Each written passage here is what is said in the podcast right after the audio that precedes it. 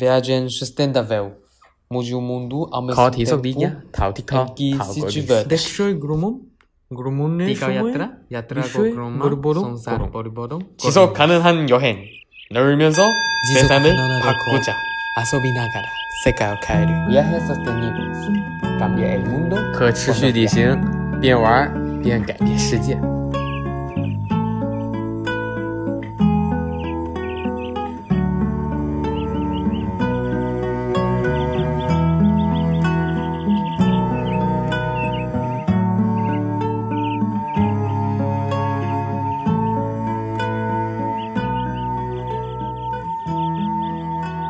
好，这里是 RayGo，关注可持续旅行的播客节目。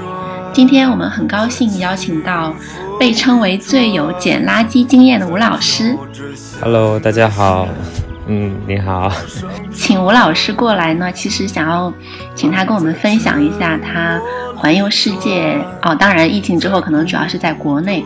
啊捡垃圾的故事。当然这里的垃圾是打引打引号的哈，也就是当下大家所说的二手的旧物。嗯，那据我所知呢，吴老师九八五毕业之后其实没有上过班，对吗？对我直接去捡垃圾了。甚至我也没有去过任何一家公司或企业实习，所以其实我是在毕业之前我就开始进行自由职业的生活了。嗯，其实我听到，呃，我知道吴老师呢，是因为 “stooping” 这个词，可以跟我们讲一下 “stooping” 这个词吗？其实现在大家会觉得，呃，会把它称为一种文化现象，就可能也是年轻人选择的一种生活方式。嗯，那这个词最开始是源自一八年的纽约，当然在这个词之前呢，西方社会已经有这样的一种现象存在了，就是大家会把自己不要的闲置物品放在公寓门前的台阶上面，然后让大家进行自由的选取，按需索取，然后拿回家用，其实是一种非常可持续的一种呃一种一种二手物品的一个共享的行为。嗯，然后对社会资源呐、呃，对于邻里之间关系都是非常好的。然后在去年的六月份，然后国内的有一个博主，他叫 Mikiko，在小红书平台上也进行这样的活动的一个分享，然后他也自己也会在上海街头小巷捡垃圾，然后把垃圾带回家，自己进行一个再次利用。然后他把这样故事分享在平台上，也是引起了呃一阵这样的风气。然后北京也有了相应的人群。然后我做这件事情其实已经有六七年了，然后发现也有一群志同道合的人和我一样喜欢捡垃圾，呃，我就也开了广州还有深圳的素品的平台以及以及社群，对。嗯，因为在中国捡垃圾其实比西方国家要稍微难一点，因为各种原因吧，比如说中国的清洁工的效率非常高，啊、再加上中国有一群大爷大妈在捡垃圾，然后还有收废品的人这个工作群体，所以在中国比较难捡到垃圾，所以我是从呃扔出街边的之前的那一步骤，就是找到。有闲置要处理的这一群人，然后帮他们进行物品的发布，然后交给下一个有需要的人。但是有没有一种可能，就是比如说现在国内大家很多人来做，呃，跟社交媒体的兴起也是有蛮大关系。就是，嗯，stooping 就是有人发现了，然后可能会把它做成标记、拍照，然后提供一些地址的信息，那有需要的人再会过来去认领。呃，这可能社交工具也起了一个比较大的作用。对，也和中国的互联网的发达程度有关。对嗯，你是从一开始捡垃圾的时候，一开始就想要成为一位一名从业者吗？还是说，呃，慢慢的就是才发现说，哎，自己可以做这个事儿，并且一直持续的做下去？这个过渡期大概持续了半年吧。我是一六年一月份就开店，我是六月份毕业的，啊、然后大概毕业前后呢，我就想着，哎，那我可以认真的去把捡垃圾、收破烂这件事情做大做强，把它做认真的去进行一个呃一个把它认真的去去去做，呃，所以就开始一点一滴的去畅想自己未来的一个规划，然后后来也衍生到了很多种、很多种这个不同的方式，呃，所以现在已经是扩展到很多领域，然后也渐渐的把它变成一个一辈子的理想和事业了。嗯，你捡到的第一件第一件破烂儿是什么呢？还记得吗？如果是纯粹的捡的话，是真的不记得了。但是，嗯太有意识的远了。对，但是我在旧货市场买的第一件我是记得，但是我在旧货市场买的第一件其实大约等于是捡了，因为我花了五毛钱，是在桂林的旧货市场，当时花了五毛钱买了一个酒瓶子。那酒瓶子也不是很有年代价值，它也就是零几年的一个酒瓶子，呃，没有任何价值，放在路边可能送给别人都不要的那种。呃，我纯粹是想的你当当做一个旅游纪念品，我来了一趟桂林啊，啊，因为那个酒瓶子上面写着“老桂林”三个字，就仅此而已。哦嗯，旅哎，当成旅游纪念品来买一个旧物，这个也是一个思路哈。对我之后旅行中基本上都会在全国各地去淘各种各样的旧物，无论是买的还是捡的。嗯然嗯后后面就开了自己的旧物空间，把这些从世界各地带回来的东西展示给大家。我开始旅行是一二年啊，一二年开始的，大概到一四年旅行，我开始有意识的去收集一些各地的旧物了。嗯对我第一次，像我刚刚说的桂林的那个酒瓶子，就是一四年开始的。嗯，你有统计过你去过多少国家或者城市来回收这些旧物吗？城市去过三百多座城市，国家的话是十、哦十十所国家。旧物的话，可以说是包罗万象了。有没有什么是你不收的？基本上没有不收的，甚至什么没有马桶，不收的对马桶啊，呃，我还我们家的马桶真的就是别人不要的扔掉，然后给我们我们用的，啊、然后床垫也是捡来的，所以基本上没有不要的。我穿的鞋子，我现在穿拖鞋、裤子、衣服，全部都是二手的。会有，现在应该已经有了一套比较成熟的，呃，所谓质检的机制了吧？就是清洁啊、消毒啊什么的。只要是我我自己用的东西，一般来说是不做消毒的。但是服装类的，哦我如果进行一个二手再转售的话，我是要经过清洁消毒的。其他的嗯摆件类的东西，一般就是清洁，但是不会做消毒，因为那个工作量太大了。嗯，也可能有，也有可能这些物件之类的在啊、清洁过程当中会有一点点人为的损伤，对，就破坏了那种时光感，对不对？对，有些人 就是喜欢旧物的那种岁月沧桑感。对，嗯，在别的城市或者别的国家啊、淘到了这些旧物的话，呃，运送应该也是一个蛮大的工作量吧？嗯，以前呢就是靠物流和快递，呃，只要我觉得价格合理能够接受，那我就用这样的方式寄回来。其实物流不算贵，所以这个也要感谢中国的物流行业的发达，让这些物品的运输的成本不会非常高，真的很便宜。嗯像中国基本上北方南方互相寄一些快运的话，也就一块多一公斤。基本上对于物品价值而而言是可以忽略掉的这笔运输的费用。嗯然后如果是本地的话，我就是靠自己现在靠自己开车进行运输，就呃就还就这个成本也不算很高，全都是时间成本。嗯之前去国外旅行的时候，呃，本意应该就是纯粹旅行吧？嗯，我第一次对，没错，我第一次去国外就是去的美国，当时是纯粹想旅行，当然当时是流浪的两个月，也有去各地的跳蚤市场淘一些旧物。但当时淘旧物是哦纯粹为了实用性，因为在路上需要购买一些补给，所以就会去嗯跳蚤市场买一些 T 恤，很便宜的那种，五十美分的，然后穿脏就扔掉这样子，嗯，因为没有没有地方可以洗澡。哦，为什么当时会选择这种这种方式去旅行？就是流浪是吧？啊、因为没对对对，流浪式的。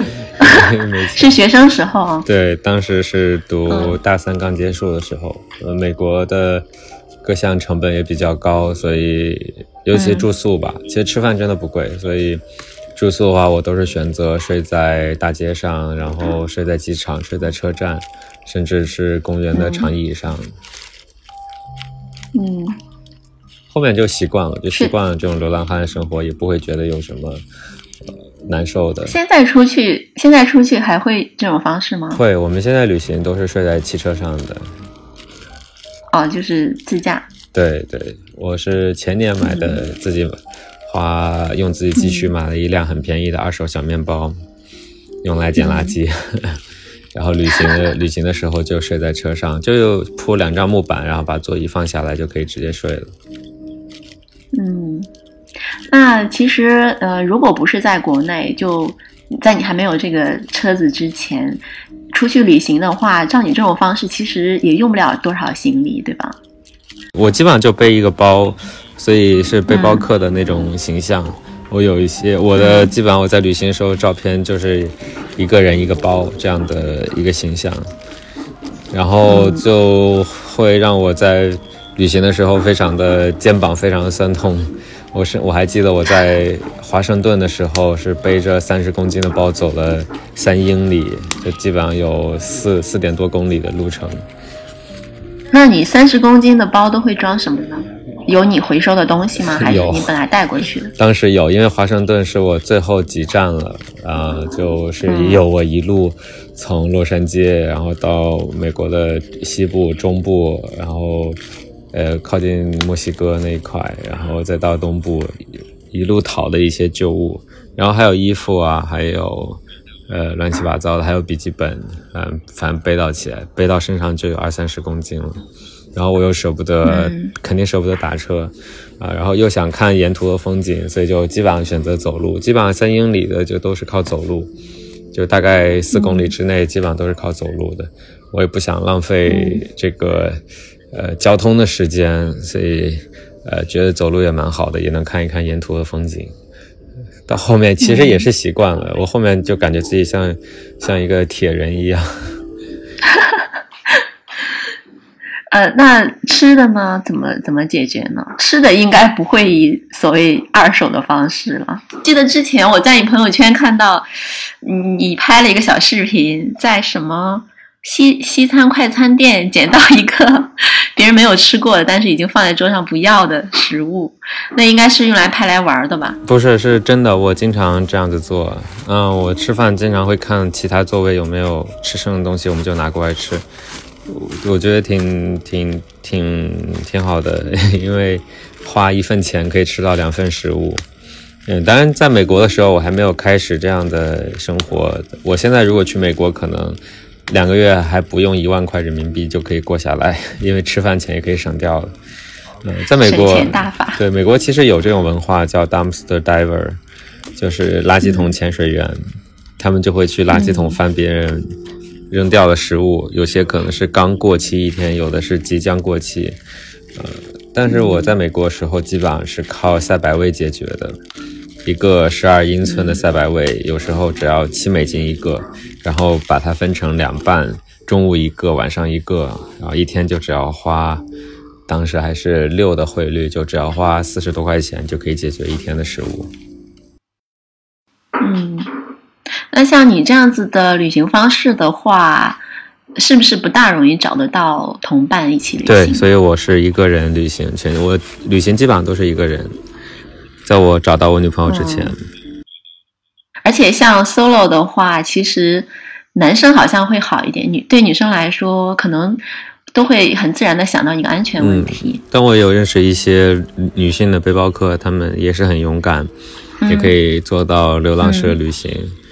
这个其实是看个人的一个，啊像你这样子。对，看个人的一个选择吧。嗯。嗯但是我在美国两个月的时候，我是没有遇到危险。呃，后来我朋友有说，我看起来像是那个比较危险的人物，不算长发吧，头发就是中等的长度，然后留着胡子，然后穿着其就是比较中国风的衣服，呃，反正看起来像很奇怪的人吧，像精神病一样，然后又脏脏的、臭臭的，所以估计流流你反倒成了那个可能潜在的危险分对对，子了。所以流浪汉可能觉得我是另外一个 gangster 的。我觉得最主要是原因，最主要原因就是我看起来像没钱的，一看就很穷的那个样子，所以他们觉得抢我没有什么意义。他们也会考虑，哎，哎，有没有必要去抢他？好像算了，好像比他们还穷。嗯，我平时打扮其实也就是一个普通人，就放在放在街上也也不会觉得我是一个多多奇怪的人。就是在国内的话，我是比较正常一个打扮，永远都是短袖短裤、大拖啊，鞋。就是国内基本上，嗯，国内基本上也不大有机会，呃，非常长的时间去流浪吧。对，对像国外那样对国内各种成本比较低嘛，基本上、睡几天，像我去旅行、睡几天车也会睡一下旅馆，也不会很贵这样子。也有也吃饭也不会很贵，基本上就是在路边餐馆解决的。嗯，那你在回收这些旧物的过程当中，嗯，不管是哪个国家吧，然后在你的旅行当中认识的，有没有现在还依然保持着联系比较长期的这些朋友？他可能给你供二手货什么的。你是说专门做二手行业的人吗？嗯，想想比较少，因为我比较呃热衷于在路上寻找或者在市场上寻找的这种野趣，所以很少去特地的哎让别人给我提供一些东西。百分之八十以上都是我在旧货市场里面淘的，就我喜欢那种在市场上面偶遇了某一样东西，然后我在那一那一瞬间，我和这个物品产生了火花，然后我把它拥有了，这样一种相知相恋的过程。如果是提前，呃，别人就说要卖给我某样东西，我总感觉少了一种偶遇感。听你这样子讲，就有点像什么，就是呃，找对象的时候，就是呃自己偶遇到的，跟别人相亲介绍过来的感觉是不一样的，对，这个这个形形容 对不对？那你有因此结识一些比较嗯时间比较久的朋友吗？在这个过程中，我有一个认识五年多的一个好基友，四人组。这个“基”呢是垃圾的“基”，我们四个人都是喜欢捡垃圾的。啊，我们基本上每年都会聚餐一到两次。啊，我们也会经常会在群里面分享各种捡垃圾的心得，或者是二手物品淘到的一个一个故事。嗯，比较关系比较好的就这四个朋友，而且他们每人都有不一样的身份，但是依旧保持着对旧物的一个热忱。我其实之前有关注过你朋友圈，你有说过，就是嗯，你收到的东西。哦，但但不是在你收的过程当中发生的，而是你收收的这些物品本身，其实，嗯、它会自带一些比较有意思的故事。尤其是一些带有主人印记的物品，比如说书书信呐、照片啊这一类，它是呃原生的就带有主人印记的。嗯，像比如我曾经在旧货市场淘到过一麻袋的信件，然后这个信件里面是一个人从小学，就是从童年到少年再到成年，啊，一直到工作，他所有的信件有他父亲写给他的，有好朋友写给他的，啊，非常多。然后我读了之后也是挺感慨的，啊，就好像是一个人的一生一样，啊，好像在跟一个好朋友交谈，啊，然后我就把这段故事，把我淘来这些信件发在了互联网上，啊，然后没有想到的是，竟然被原主人看到了。其实我原本以为原哦，就是他还在。对我原本以为是他是不在了，因为一般而言是不在了，然后家属才把遗物拿出去处理，啊、实际上他还在啊，所以他多大呀？因为现在应该是快五十岁，然后其实是他的物品跟他父亲的遗物混到一起，然后被亲戚处理掉了，所以他，联系我说可以，可不可以买回去？然后我说我不用买，我直接送给你。我觉得这也是非常奇妙的一段缘分。真的很奇妙。对，后来就把他约到了我的店里面，我送给了他，让让他等于是让他找回了过去的记忆。通俗我们是讲捡破烂儿啊，或者叫我我们小时候我们会叫它拾破烂儿，就是会看到，现在可能也会偶尔有看到，呃，但小时候好像看到的更多，就是那种走街串巷的，骑一个小三轮啊什么的那种车子，然后走街串巷的收垃圾，或者是收一些现在所谓的二手的东西。那个时候，对那个时候对于二手的这种认知，就是觉得。就是觉得它真的是就是破烂儿，就觉得它是没用了的。对，但是它在废品市场上还是有一定价值的。对对，就是呃，放到了不同的地方有不同的价值。但是对于这个二手这个东西的话，在国内的文化上来说，可能更多大家会觉得，嗯，惜物吧，就是惜物本身。其实，在中国的，我觉得中国是有这个非常古老的传统的。对，因为我们从小就被教育俭以养德嘛。八十年代之后呢，中国改革开放，然后经济也是高速腾飞，然后以往后出生的这一群人呢，他们就较少的经历那种物质极其匮乏的年代，呃，所以他们会不是那么的惜物，呃，会更偏向于浪费。一点，应该说是一种时代印记吧。对，像日本的，日本的六十年代、六七十年代，呃，也是一个经济腾飞的年代。然后后，但是后来也产生了经济危机。其实中国现在是挺像过去的日本的，是，但是日本现在是转向了一种，呃，他们有一个称呼叫第四第四经济时代吧，就更注重。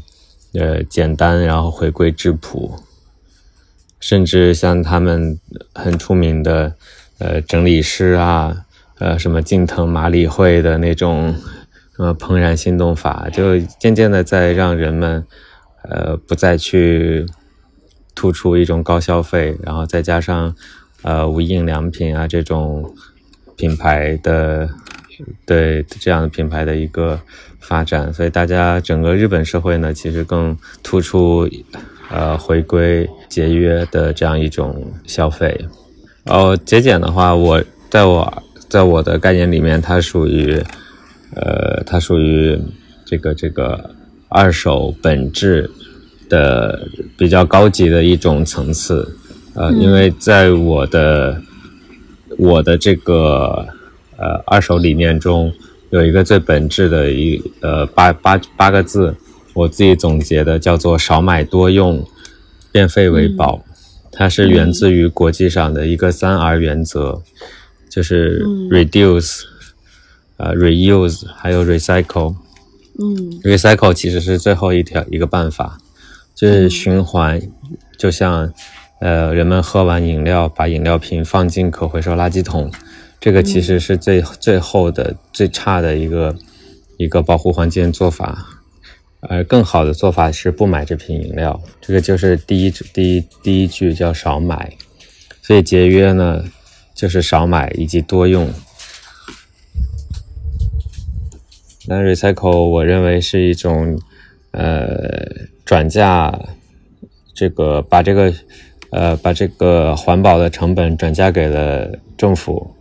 啊，所以从自身做起，更多的要去推广的就是少买和多用，多用也是反消费，然后多去维修东西，这样子更靠近实用主义。像平时我们捡垃圾呢，就是呃少买，就是我们不去买全新的东西，而是买二手物品或者是捡别人扔掉的废弃物。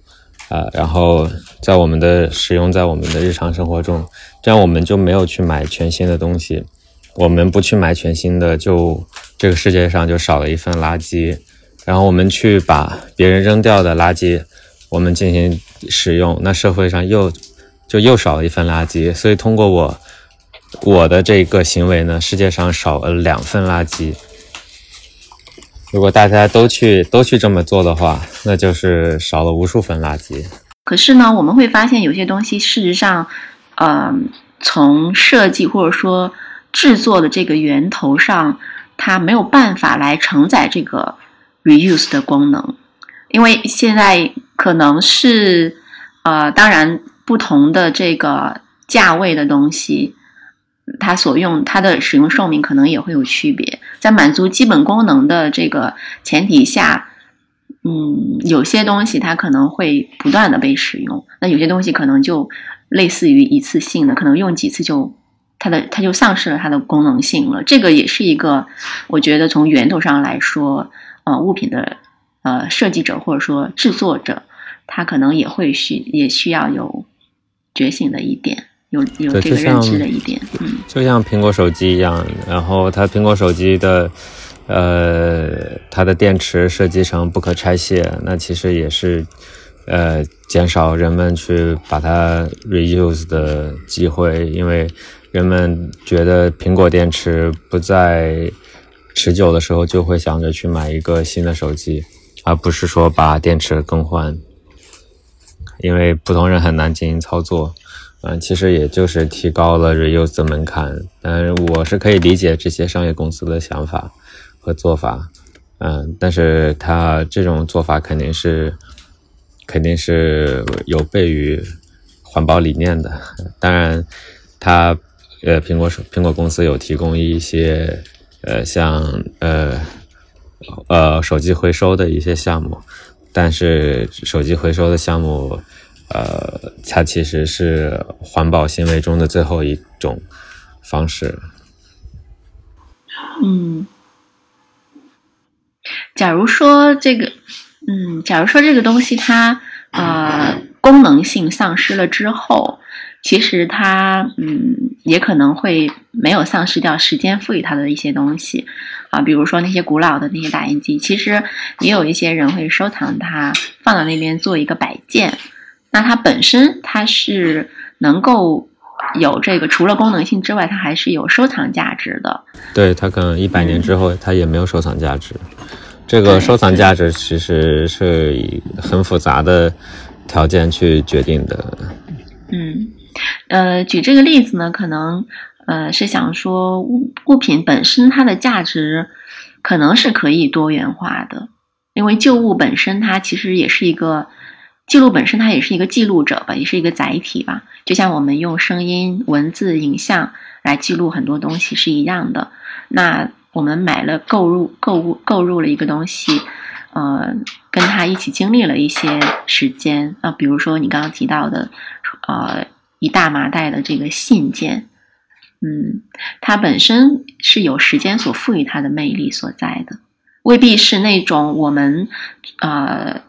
所讲的那种呃文物啊，或者是呃艺术品之类的，这这种的收藏价值未必是因为，嗯，对于个体来说，收藏本身是可以被定义的。嗯嗯，像这些是其实它更富有一种呃时代的一个历史价值，它不一定是经济价值。如果单从环保的层面，我们是可以呃理解到说。reuse 啊，这个理念啊，如果是从多维的价值上来说，进一步的了理解一件物品，嗯，之前是有一家做这个可持续时尚的公司，嗯，有一个女生，她的妈妈好像是去世了吧，然后她把她妈妈的一件旧衣服跟她现在自己穿的衣服，然后重新设计剪裁，组成了一件，做成了一件新的衣服，然后这件衣服。就对她来说非常的有纪念有意义，然后外形啊造型啊也比较的呃符合当下的审美，它就是一件新生的东西，嗯，对，这就是变废为宝，对对，比如说像呃一条裤子，它使用最多的部位可能比如说是拉链呢，或者是臀部的那个。部位，那如果作为裤子的设计师，他如果在设计的时候考虑到这个呃问题，是不是就可能会呃改善一些情况，来使这条裤子最终，如果你把决定把它扔掉的时候，其实它各个部位基本上它的使用功能差不多都丧失掉了。对我也是提倡很多产品设计，提倡很多公司在产品设计上能够让他们更具有持久性。但是有有一些公司会把产品设计成让它有一定淘汰率的，可以理解，但是不提倡。但是我们只能从个人的角度去做更多的 reuse，比如说东西它虽然有一定淘汰率，但是我们可以用自己的方式去延长它的生命力。比如说，哎，这个服装裤子虽然磨坏了，但是我们可以加个补丁。啊，苹果手机的电池它容量只有百分之七十，我们可以去给它换一块电池。呃，都是有很多方案可以去 reuse 的。这就是我我们控制不了商业公司，但是我们能控制自己。我甚至有一条内裤都是打过四五次补丁还在继续穿的。哇！我很我很多衣服都已经可能是烂到它的那个棉的纤维都没有任何弹性了，它一扯都可能会扯烂。我有很多背心就是这样子，已经破很多洞了，但还在穿。嗯。然后对上次。我跟别人一张合影，就在肚脐眼那里，衣服有一个洞，然后别人都说为什么我的肚脐眼长在衣服上？所以你的日常生活当中，嗯，有什么东西不是二手的吗？嗯，钉子、螺丝，因为我自己平时会做家具修复，我经常要买钉子和螺丝，我去找二手的可能性比较低。又不可能从别的家具上拆下来螺丝，对，所以我只能去买新的。那买新的也基本上不用花钱，拼多多啊或者呃淘宝特价版经常会给一些优惠券，呃，然后这些钉子螺丝也很便宜，用掉优惠券之后可能几毛钱就可以买到。你觉得好的审美会有帮助在这个二手回收这件事情上吗？很重要，我觉得是起到决定性的作用。嗯，其实他，你的审美是怎么培养出来的？嗯，没有培养，就是 就是靠个人的感知、个人的感受。嗯，但我觉得这个是很重要的，所以我经常跟别人说，我想给自己眼睛上个保险。眼睛能上保险吗？我也不应该，应应该可以上，应该可以上。就是有关审美的这个保险。对，就是我的眼睛，因为我我做这一行完全就是靠我，靠我的审美去去进行一个挑选。你怎么理解呃日本的这个侘寂文化？呃，这种风格就是一种什么赤贫风啊，但是我的理解很肤浅。经过了消费主义之后，更往呃更往质朴的方向发展的一种审美吧。嗯嗯，但这种审美我觉得是挺高级的。然后还有原研斋的那些设计，呃，但日本是比较推崇这样的设计啊，设计理念我也挺喜欢的，注重留白，这和中国的很多哲学理念是相通的。像前段时间，呃，不是呃小满的节气，在网上还有一些呃争议，呃，有一些什么抄袭的争议，其实也就是中国的这个传统的。呃，哲学观。之前我在那个上海的玻璃博物馆看过一次展，就是有关玻璃的展。呃，然后他们那个展有句话叫“嗯，玻璃总是要碎的 ”，“It's the fate of a glass to break”。嗯，也是法国的谚语。就是我们通常，比如说一一个玻璃制品，或者单纯的一一块玻璃，它碎掉了，我们可能就当它就没用了。但是玻璃它可以重新被融化，重新再制作成新的物件。所谓的 是起点也是终点，对，就是挺有意思。对对，就觉得蛮有趣。循环嘛。对对对，就是就觉得生命可能生命就是没有终点。蛇摇尾。对，就是看见了这个破碎，并且也肯定了这个破碎的存在。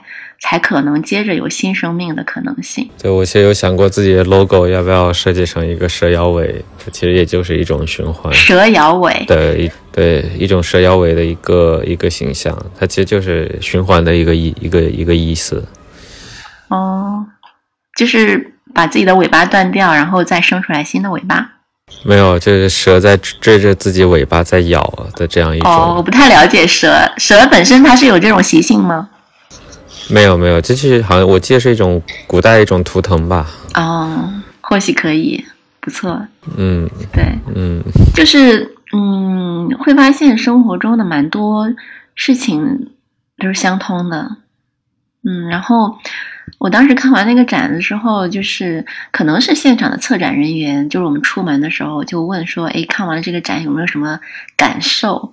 呃，然后我当时的感受是说，呃，就是当代人对于关系，就单纯的人与人之间的关系处理，可能就是说，嗯，主动要去修复的这种动力好像没有特别的足，就觉得一段关系破裂了，好像就破裂了。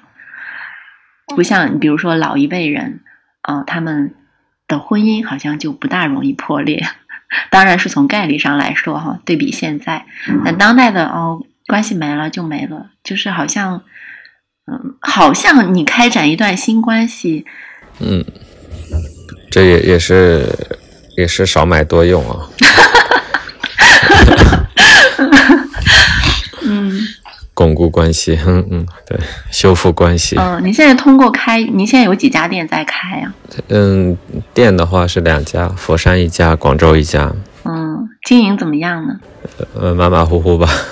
呃，比上班强，是可以这样讲吗？嗯，我不知道，因为我没有上过班，嗯 我我做不了对比，我也不知道自己上班会是怎样的一种结果。嗯，开店的话，一般是什么样的？就是来消费的这些人群大概是什么样子的呢？个人旧物爱好者也有，然嗯后广告公司也有，剧组也有，嗯嗯，然后呃，设计师啊、摄影师这一类都有。嗯，单纯的来买东西这种形式消费的多吗？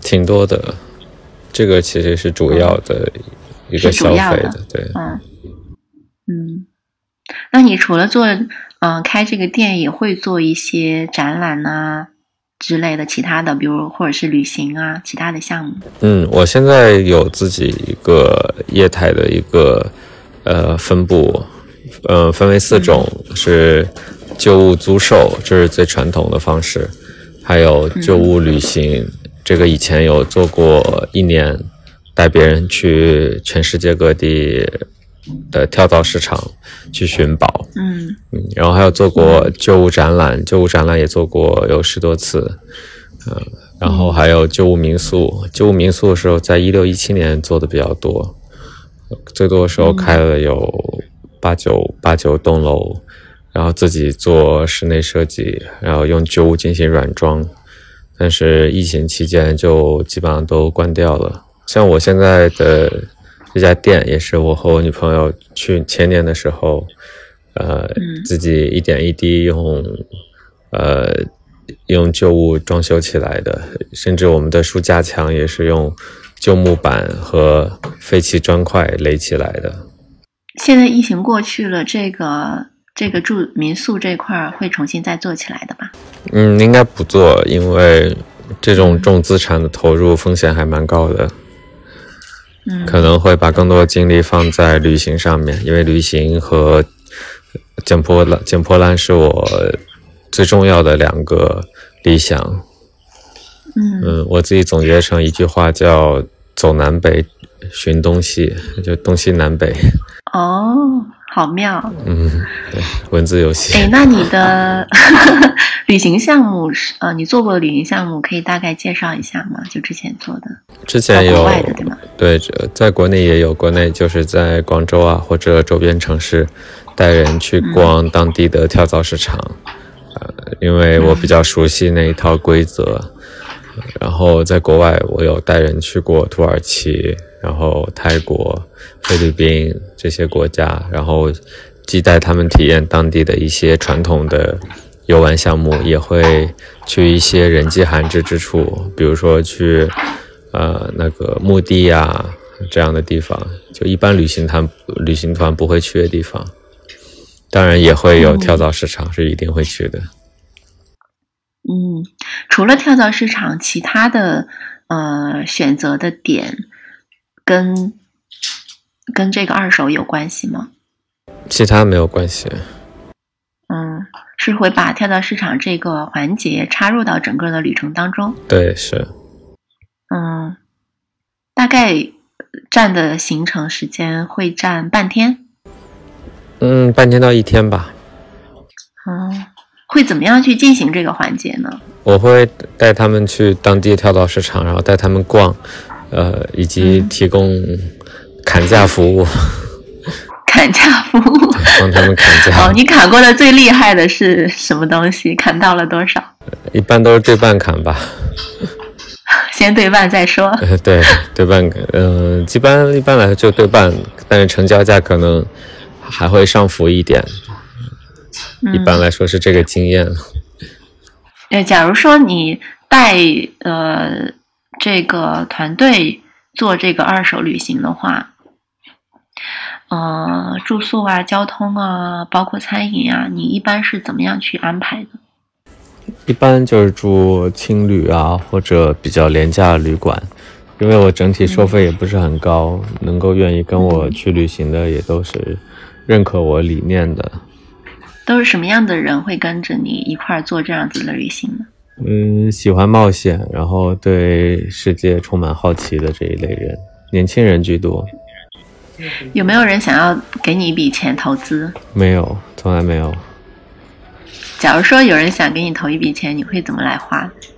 这个很难，我还没有想过，因为，因为，因为应该没有人会想投资我，因为我做的事情是非常不标准化的，也很难给他们带来什么利益，而且很少有人说会投资一个捡垃圾的，好像对于投资人来说，听起来也不是很光彩。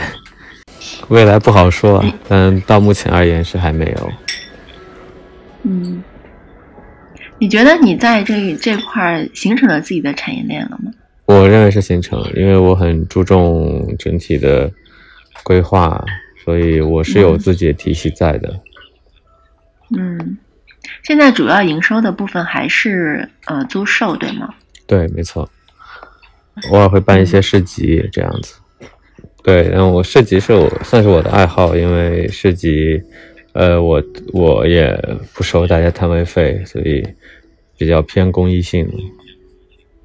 哦。嗯，而且我做市集是偏跳蚤市场那一类的，就是让市民然后带自己二手物品过来摆摊，然后我会提供场地，然后我来组织宣传，这样子策划。做过五六次吧，呃，所以是会呃接收到这样子的合作项目，对吗？比如说社区或者政府采购的这种市集项目。没有没有，一般不好说，这一般是跟商业园区合作多一点。嗯，但是政府的还没有找过我，我也不怎么跟政府打交道。嗯，商业园区会来啊。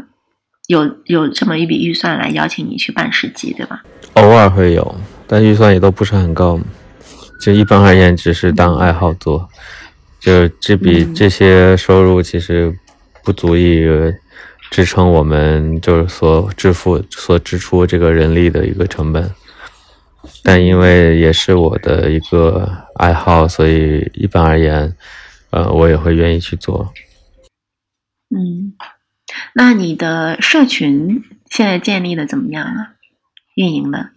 嗯，没有太刻意去做，但是 Stuping 的话有，是有专门去做的。Stuping 的话，两个号有个，呃，一个有广州有八个群，深圳有十六个群，每个群都是五百人。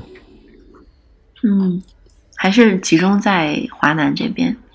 对我，我只做这边，因为。其他地区我也不了解，也不熟悉，我也不敢贸然去做。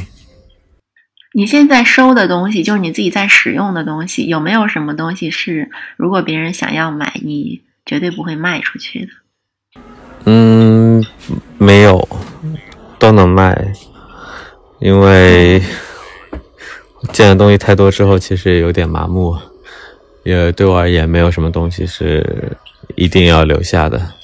其实到最后我，就是视觉上，呃，这种物理存在对你来说没有没有差别了，已经对吗？是是，因为对我而言，当我走的就是去极乐世界那一刻，所有东西也都不属于我了，我也是这些物品的一个临时的保管者而已。我本来也不可能永远拥有它。呃，如果是你构建了一个新的。二手旅行项目，呃，二手旅行的活动，那是带人体验纯粹的二手的生活的一天，你会怎么样来设计？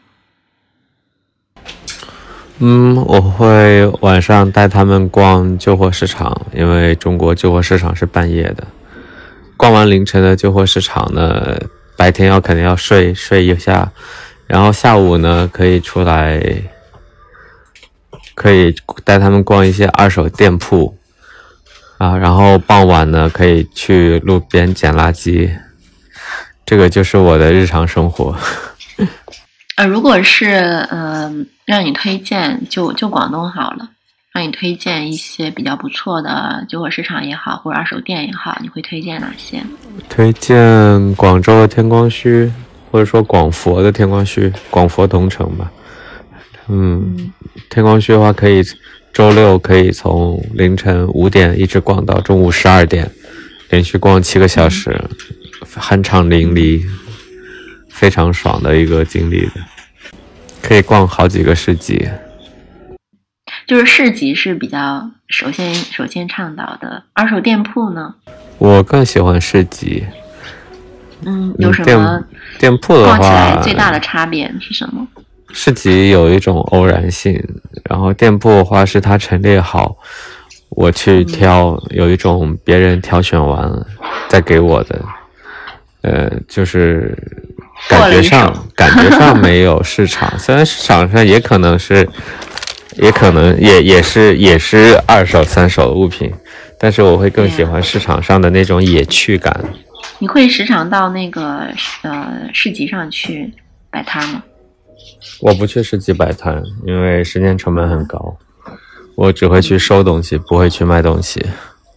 你在逛市集的时候有过什么好玩的事情吗？嗯，曾经想买一个铁盘子，然后因为觉得太贵没有买，然后等了半年之后，嗯，终于买下了。等于这半年期间，我每周见到那个摊主都会去跟他砍一砍价，砍了半年。还是没有砍下来，但我还是买了，是一个装饰的一个铁盘子，因为上面画了一幅画，我觉得挺漂亮的，价格其实是不便宜，要一百五十块钱，应该是七八十年代澳门的一个铁盘子。像厦门的这个旧物仓里的东西呢，你你怎么看它里面的东西？嗯，东西挺好的，就是他们商业化做得非常好。嗯，也是中国旧物仓的执牛耳者，呃，商业化的执牛耳者吧。嗯，然后他们扩展的非常快，在北京、厦门、珠海、呃，深圳，好像还有北方还有什么城市忘，嗯，挺羡慕吧。然后，但是他有他的方向，我有我的方向，还是略微有所不同。他们并没有靠旧物来。旧物，他们没有靠旧物本身来盈利，他们做的更多是空间合作和品品牌合作。旧物实际上是一种装饰或者是噱头的存在。生活用品理念和我在做年代旧物是不一样的。就我的旧物是分为两个路线，一个是二手闲置，一个是年代旧物，它是两种路线，两种两个领域的理念也是不一样的。当然有共通之处，呃，二手闲置呢，我推广就是环保的理念，呃，以及呃，以及旧物永续，呃，这个二手循环的理念。然后，呃，年代旧物呢，更突出它的设计性，还有它的年代性，呃，还有它的装饰性。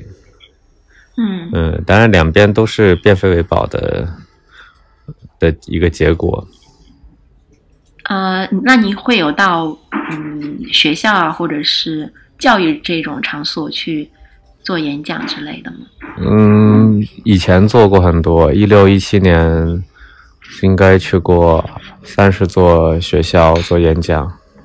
嗯呃，因为二手和呃这种可持续生活，在华南农业大学有给学生上过一次课，呃，主要讲的是二手市场和城市的关系。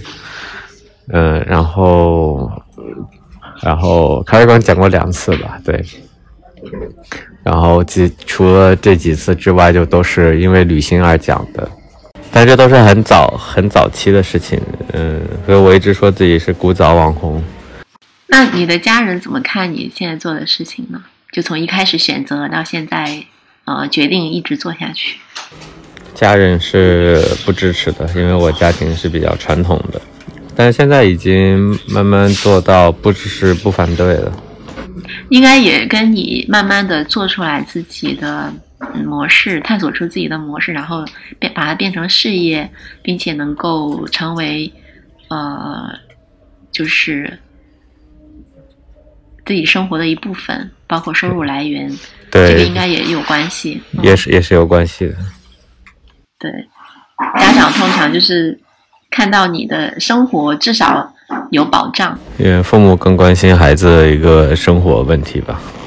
假如说你有你有后代的话，你会希望他在职业选择上有什么样子的？不太想有后代，哦，嗯为什么呢？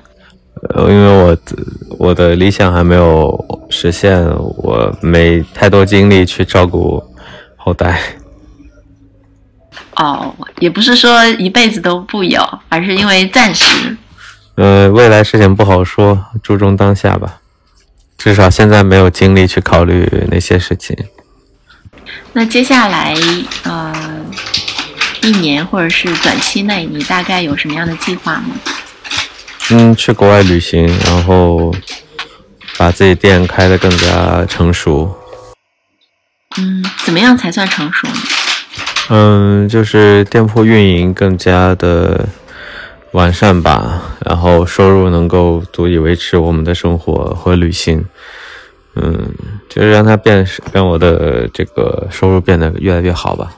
你觉得一年呃能够挣到多少钱才能达到你说的这种生活目标？因为已经达到了，嗯，基本上一个月留到自己我手里能有一万左右吧。虽然是达到了，但是我希望能够做得更好，嗯，这是一个最低的要求。但是至于能做到多好呢？这个，呃，也没有也没有说去规划过，呃，希望能够越做越好吧。但是这个不是最主要的一个工作目标，呃，今年还是想更多出去旅行，因为前三年没有怎么出去。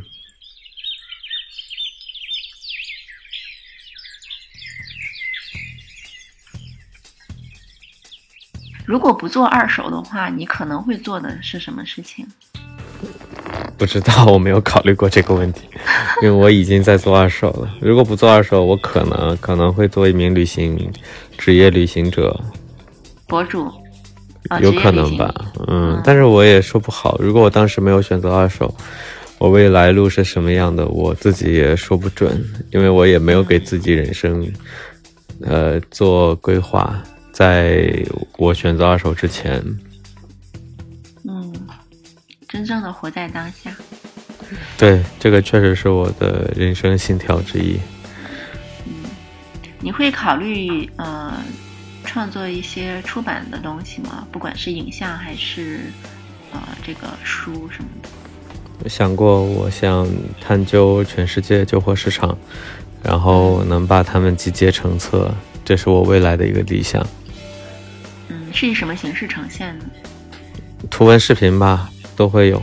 我的记录是三者都有的。嗯，你预计在大概什么时候会做这件事？一直在做，早很早就在做，一直在做，这是要做一辈子的事情。如果说你有机会敲开一座城市的每一户的门，只能收一件物品，你会向他们回收什么东西？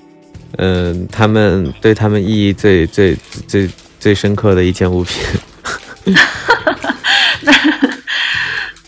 那我就是可能想嘛但我想会要，不会对我送出去的。哦对，我想，但是人家给这个可能不会给，就这个事儿实现不了。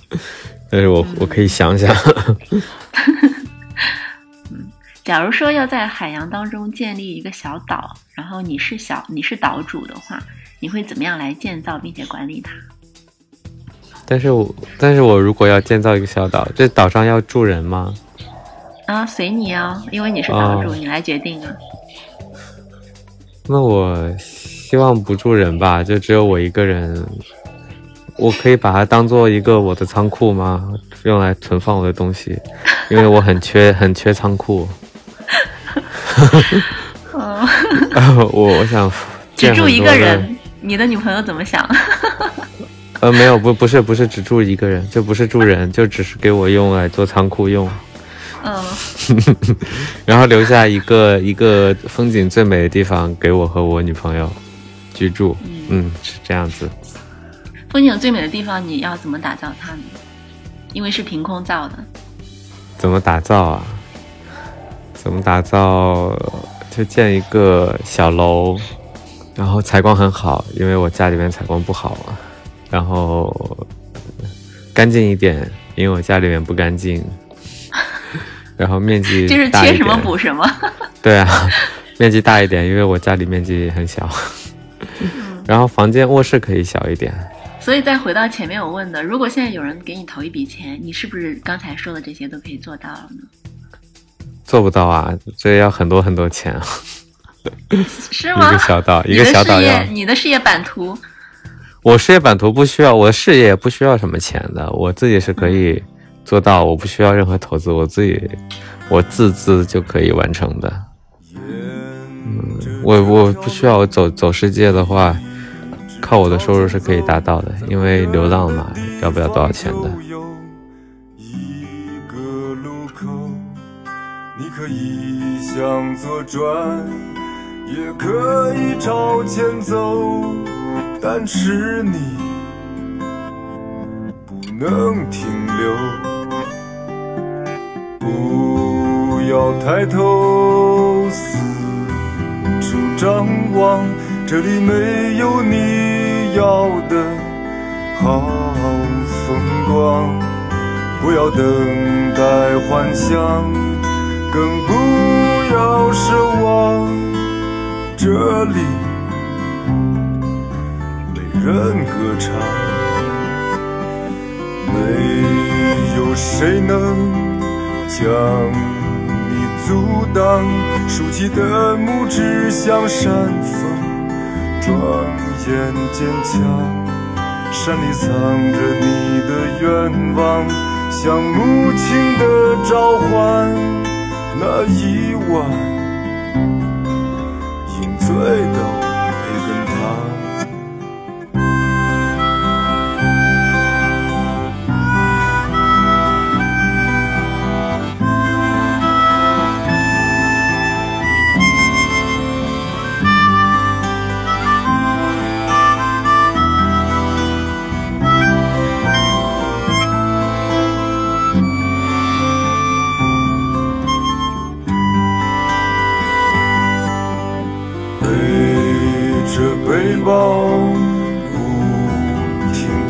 跳跃，不去想下一步会在哪里落脚。眼前巍峨高山，脚下蓝色湖泊，让你安宁喜乐。燃起萤火，温暖田野，闭上双眼，为这世界的友情祷告着。岩石般的沉默，孩子般的无邪，心里怀着春天。平静、孤独、快乐、幸福，在这条没有行人的路上，那钻石的光芒永远年轻，永远的热泪。